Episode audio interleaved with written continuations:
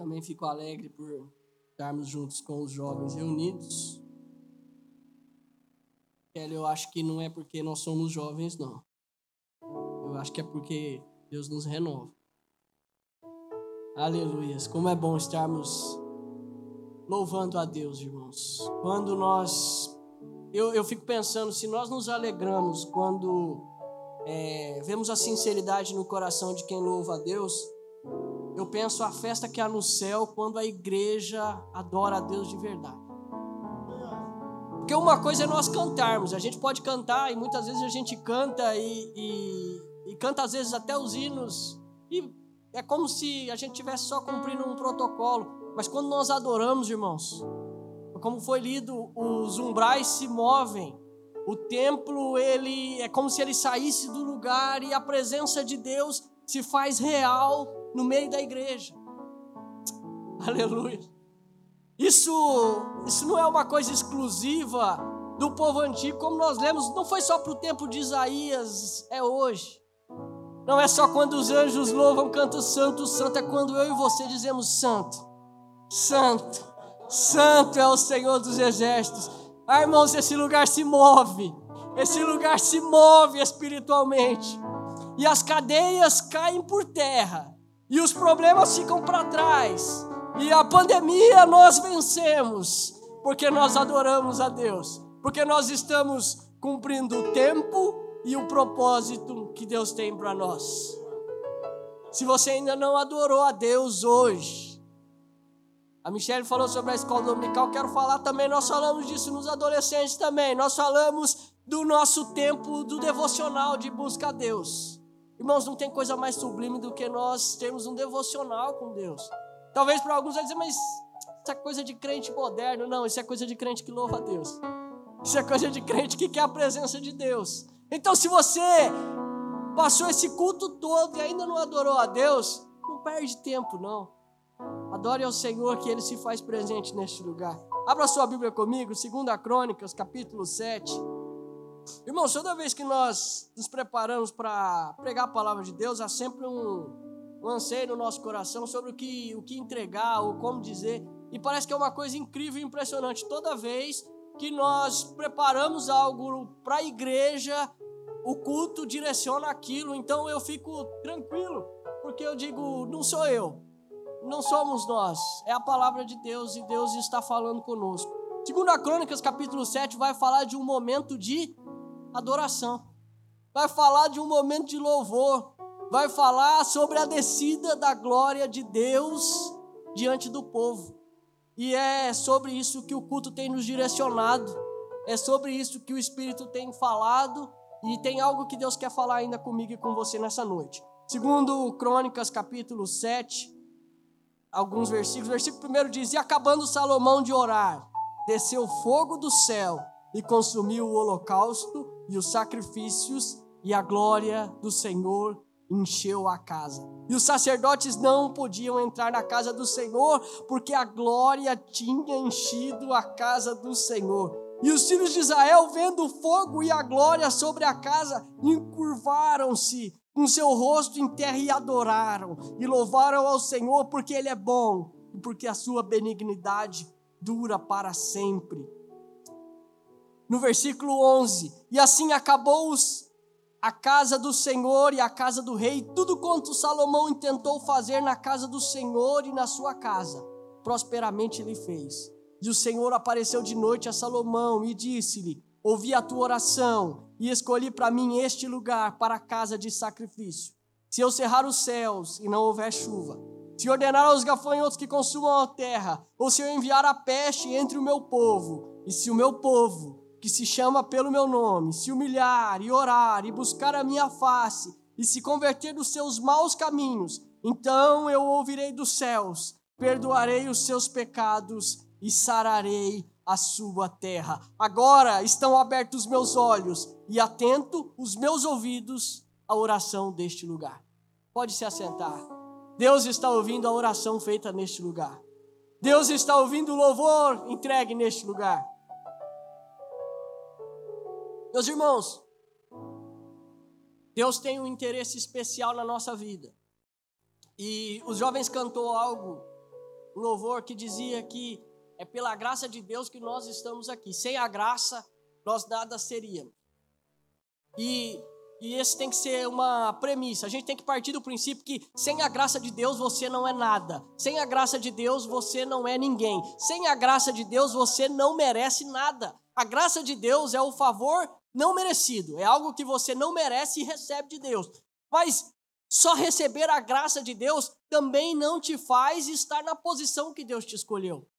Nós lemos um texto que fala sobre a vida de um homem chamado Salomão. O nome de Salomão, ele ecoa por toda a terra. Salomão não é só uma referência para nós cristãos, ele é uma referência para os judeus, ele é uma referência para todos os leitores da Bíblia e de livros seculares. A Bíblia vai nos dizer que Salomão foi o homem mais sábio da terra que Deus deu a Salomão uma sabedoria sobrenatural.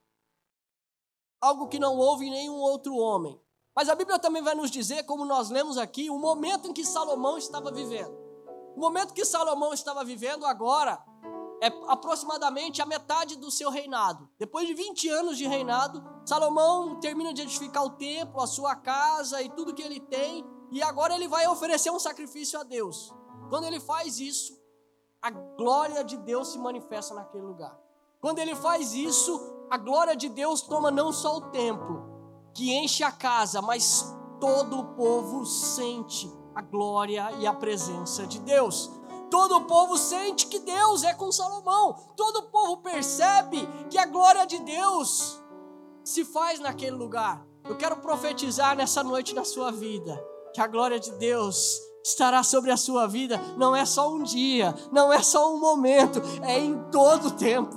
É, de modo que as pessoas vão olhar e vão entender que é Deus que está fazendo na sua vida, é Deus que está te sustentando, é Deus que está mantendo você de pé. Salomão oferece sacrifícios a Deus. Irmãos, a primeira coisa que a gente precisa entender é que para a glória de Deus se manifestar, tem que haver a oferta, tem que haver o sacrifício, tem que haver a entrega. Quando Isaías diz: Eis-me aqui, envia-me a mim, o que, que ele está ofertando? O que, que ele está oferecendo? A vida dele. Ele está oferecendo tudo o que ele tinha. Eu não sei de que maneira você entrou aqui nessa noite e confesso que eu queria direcionar a palavra para outra coisa, mas o Espírito Santo de Deus me impulsiona a dizer para você nesta noite. Eu não sei de que maneira você entrou, mas tenha certeza, você vai voltar com a glória de Deus na sua casa. Você vai voltar com a presença de Deus na sua vida. Você vai voltar não mais com a tristeza que você veio, mas regozijando, sabendo que Deus é o Senhor sobre toda a terra. Aleluia. Glória ao nome do Senhor. Irmãos, quando Salomão oferece sacrifício, Deus responde com a sua glória. E infelizmente nós vivemos dias difíceis e complicados, mas que as pessoas querem ver aquilo que Deus pode dar querem a riqueza que Salomão teve, querem a sabedoria que Salomão teve, querem edificar casas como Salomão edificou, querem ter prosperidade na terra. A Bíblia diz que tudo que ele tentou fazer, ele fez prosperamente. Ou seja, Deus abençoou em tudo que ele fez. Se você for estudar a história de Salomão, você vai ver que ele construiu o templo com madeiras finas, com ouro é, ouro de Ofir, ele fez tudo com a maior riqueza possível. Os detalhes dos utensílios da casa, que foi lido hoje, na leitura bíblica, que foi levado por Nabucodonosor, foram utensílios feitos por Salomão, pelos artífices de Salomão.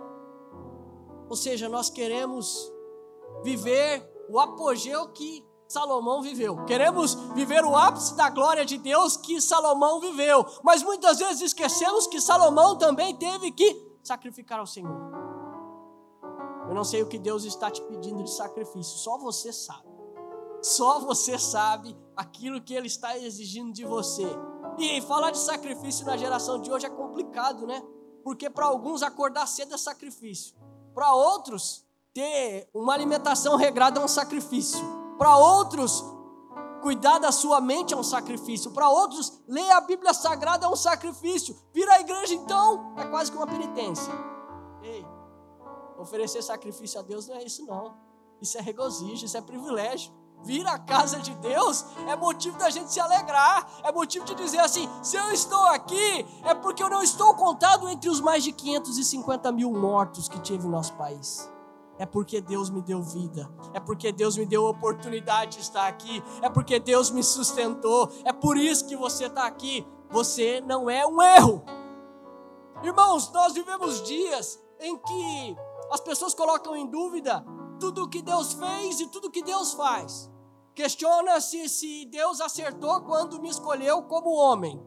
Não, Deus não erra. Não, Deus não erra. Você está aqui, ah, mas eu nem sei se era para eu ser crente mesmo. Talvez tenha até gente que vem com esse pensamento, ou até está nos acompanhando pela internet dizendo assim: ah, esse negócio de ser crente eu acho que não é para mim. Ei, Deus não erra. Deus escolheu você para ser não só crente, para ser luz do mundo, sal da terra, fazer a diferença e ser abençoado por Ele. É uma ordem, é uma regra. Você oferece a Deus sacrifício e Ele te enche com a sua glória. Não é você querer as benesses que Deus pode dar sem adorar a Ele. Quando nós olhamos a história de Salomão, Salomão reinou por 40 anos. Por 20 anos ele construiu o templo, por 20 anos ele construiu a sua casa. Você pensa que foi fácil a vida de Salomão? Você pensa que não teve luta, que não teve dificuldade? Quando a gente olha e vê, a gente diz assim: peraí, Deus abençoou ele em tudo. Significa que ele não teve luta. Não, teve luta sim. Sabe quando ele teve luta? Desde quando Deus escolheu ele, desde quando ele nasceu. Lembra de como Salomão nasceu, filho de Batseba, o relacionamento incestuoso ou fora da vontade de Deus que Davi teve? Nasce Salomão. Salomão nasce sendo filho do rei Davi. Talvez alguém pode dizer assim: nossa, ser filho do rei Davi devia ser o máximo, né? Imagina, meu pai sendo rei. Meu pai era um homem segundo o coração de Deus. Não era, não.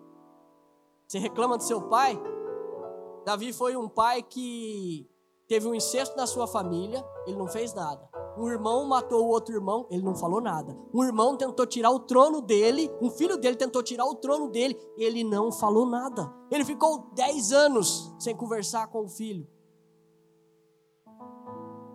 10 anos sem conversar com Absalão. Quando Absalão morre, ele diz: Absalão, meu filho, eu queria eu poder ter cuidado de você. Quando seu pai fala não para você, ele está cuidando da sua vida. Quando sua mãe fala não para você, é porque ela está orando nas madrugadas por você.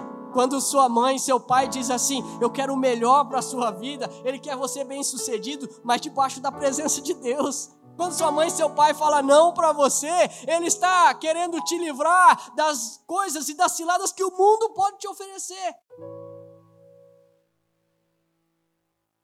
E Salomão era filho de Davi. Imagine você ser filho do rei que era segundo o coração de Deus. O povo amava Davi. O povo queria que Davi vivesse para sempre. E Davi tenta construir o templo, Deus fala: Não, você não pode construir o templo, quem vai construir é seu filho.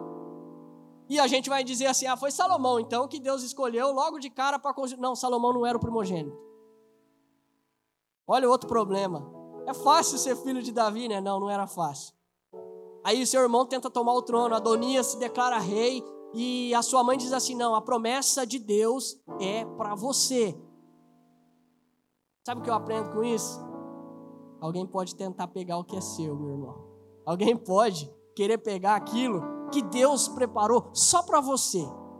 Deus escreveu na eternidade todos os nossos dias. Então ele sabe exatamente todos os passos que nós iremos tomar, todas as decisões que nós teremos. Quando Deus fala para Davi que o filho dele iria construir o templo, Deus já tinha escolhido Salomão.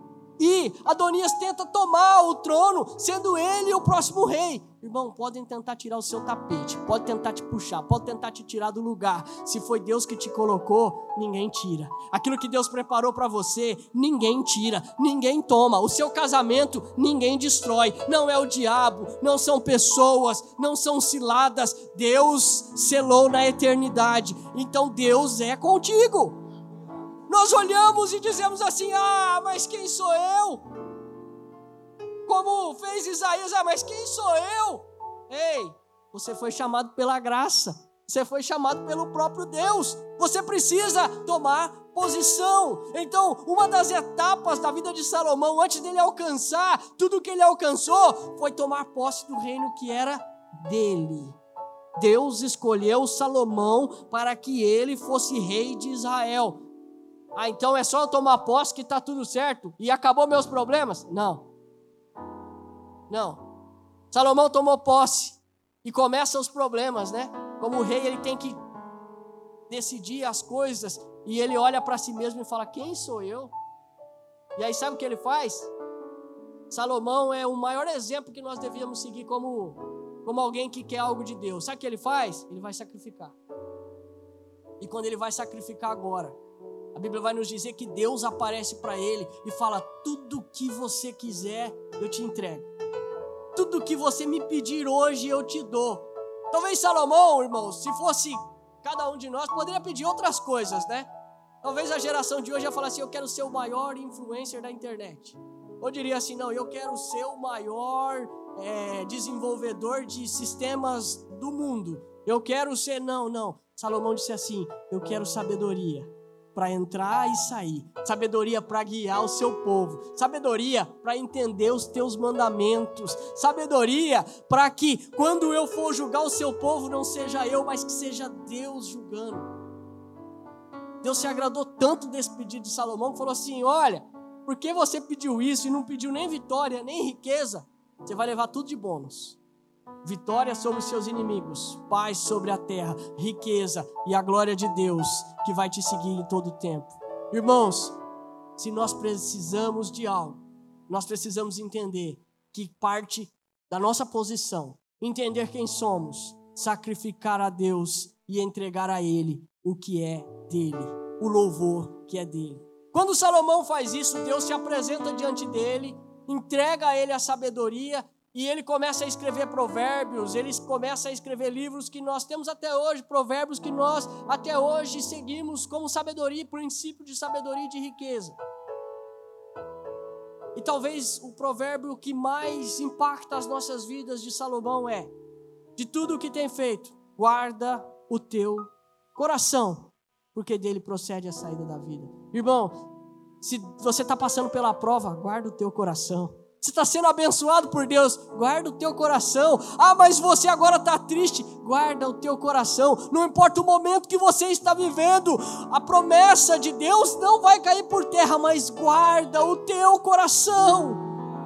Guarda o teu coração quando vier os dias maus. Guarda o teu coração quando vier o dia de desespero. Guarda o teu coração quando você não souber o que fazer. Guarda o teu coração. Salomão sendo usado por Deus, ele diz para mim e para você nessa noite: guarda o teu coração. Não importa o que o mundo está fazendo, não importa o que as pessoas estão dizendo ou vivendo, o que Deus espera de nós é um coração puro, é um coração íntegro na Sua presença. Nós lemos aqui: se o meu povo se chama pelo meu nome se humilhar e orar e se converter dos seus maus caminhos, o que, que ele quer dizer? Se o meu povo, mesmo passando por lutas e dificuldades, guardar o seu coração. Ah, tem coisa boa para nós. Se nós guardarmos o nosso coração, tem coisa especial para a minha vida e para a sua vida. Deus diz que Ele vai derramar uma bênção especial.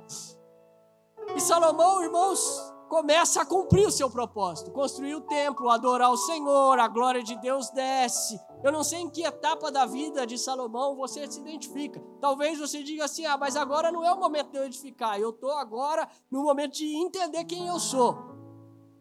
Mas talvez depois de entender, você está no momento de frutificar. Deus quer te levantar na terra para ser um representante do reino de Deus aqui na terra. Você já sabe que foi chamado, você sabe que foi escolhido, você sabe que Deus tem um plano na sua vida e não precisa de ninguém mais falar isso. O que, que você precisa? Tomar posição. Tomar posição. Quando você fizer isso, guardando o seu coração, Deus vai se manifestar na sua vida. Deus vai se fazer presente no nosso meio em tudo que nós fizermos. E depois disso, qual é a etapa que Salomão passa? Infelizmente, ele passa por várias etapas, entre elas o da apostasia, entre elas o do esfriamento espiritual. A Bíblia vai nos dizer que por permitir adoração a deuses estranhos, Salomão tem o seu coração esfriado. Mas tem uma coisa: ele sabe que ele devia guardar o seu coração. Eu entendo, meus irmãos, que não importa o momento que você está passando, se você guardar o seu coração, Deus vai ouvir a sua oração do alto céus. Deus vai trabalhar de uma forma tão especial na minha e na sua vida, que isso é individual. Então, nós podemos estar numa igreja em que alguém está entendendo quem ele é em Cristo, enquanto o outro está frutificando, enquanto o outro está edificando e enquanto o outro está na apostasia. Mas a palavra de Deus é: para todas as etapas, guarda o teu coração. Talvez você, por vários motivos, teve o seu coração esfriado. E não tem sido fácil, e eu entendo que as dificuldades têm se acumulado à porta. Talvez você tenha perdido mais do que imaginava ou estava pronto para perder nos últimos meses e talvez no último ano. Mas se você guardou o seu coração em Deus, Ele tem algo especial para a sua vida. Eu nessa noite Talvez como você imaginava assim, olha, eu, eu quero que a glória de Deus desça sobre esse lugar de modo que eu não consiga nem pregar, mas talvez o que Deus quer é tocar no seu coração de uma forma tão diferente, você vai ficar pensando sobre isso vários dias, guardar o seu coração. As horas já nos vão e antes de terminar eu quero eu quero te fazer entender uma coisa. Teve um teve um compositor chamado Romanini. Ele fez uma uma partitura, ele escreveu uma melodia para uma música. E essa música foi executada pela Orquestra de Chicago nos anos 70. E pela primeira vez que ele ia ouvir essa música, executada por uma orquestra, ia tocar no rádio. E ele se preparou para ouvir a orquestra executando a música que ele escreveu. E na hora que ele prepara, que vai iniciar, batem na porta dele, toca a campainha dele. No exato momento que ia começar a tocar a música que ele escreveu. E quem era? Era um jornalista. E ele vê que era um jornalista de um canal famoso. Ele falou: Não tem nem tempo para te explicar. Entra aqui, senta, fica quieto e escuta comigo. E aquele jornalista senta e ouve e aquele homem fecha os olhos e começa a ouvir aquela melodia sendo tocada. Ele começa a ouvir a orquestra executando aquilo que ele escreveu. E quando termina, o, o repórter começa a fazer algumas perguntas para ele e diz assim: O que, que você achou da música? Ele disse assim: Olha, foi boa. Pena que em vez de 18 violinos só tinha 17. E aí aquele repórter ouviu aquilo, achou estranho e foi embora. E ele publicou depois a reportagem, a entrevista que ele fez. E quando ele, ele ficou intrigado com aquilo que ele disse, olha, por que 18 e não 17? E ele não ficou contente com aquilo, ele pegou e ligou na Sinfônica de Chicago para entender quantos violinistas tinham naquela apresentação naquele dia. E aí eles disseram, olha, era para ter 18. Mas infelizmente teve um contratempo, faltou um violinista, então só tinha 17 violinistas. E ele falou: não é possível. Como é que aquele homem sabia que faltou um violinista? E aí ele pega e volta para falar com o Romanini e fala assim: escuta, eu preciso entender uma coisa. No dia que eu te entrevistei, a gente ouviu a música, você falou assim: olha, em vez de 18 tinha 17. Eu liguei e confirmei, tinha, tinha em vez de 18 tinha 17. Como é que você sabia só de ouvir? O Romanini olha para ele e fala assim: só de ouvir?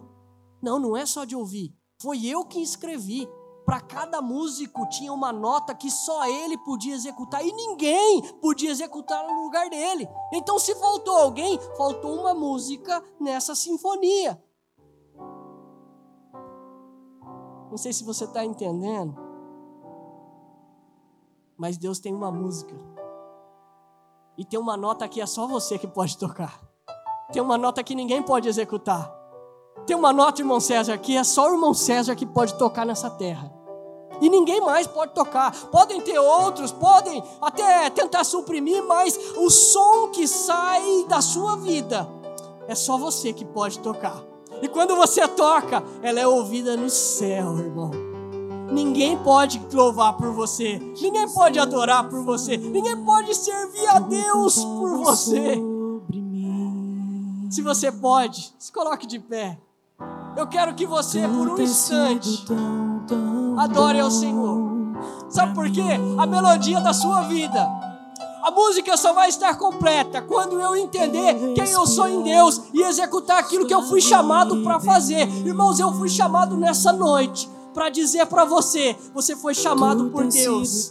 Cumpra o teu propósito. Não existe nada melhor do que isso. Você não vai ser feliz no mundo se você não cumprir o que Deus te chamou. Seja para ser músico, seja para ser professor, seja para ensinar, seja para pregar, seja para escrever, seja para expressar a sua arte através do desenho, seja para fazer algo com as suas mãos.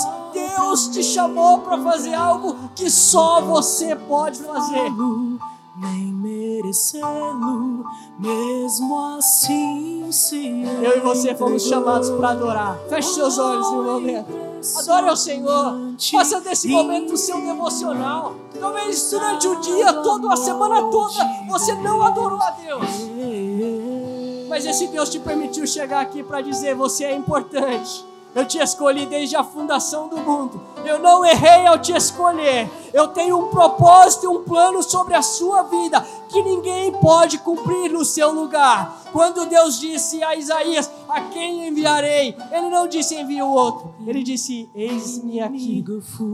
Envia-me a mim. Que você nessa noite diga: Eis-me aqui, Deus. Envia-me a mim. Aleluia. Aleluia. Aleluia. Aleluia.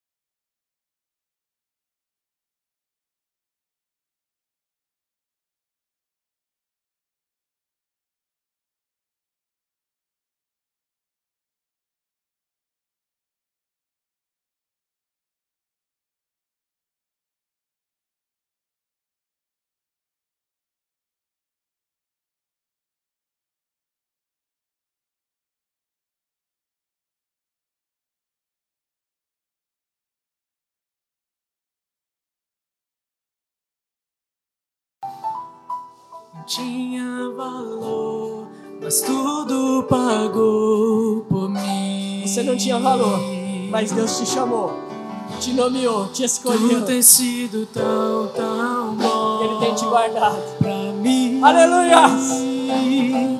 Oh, impressionante, infinito, ousado amor de Deus.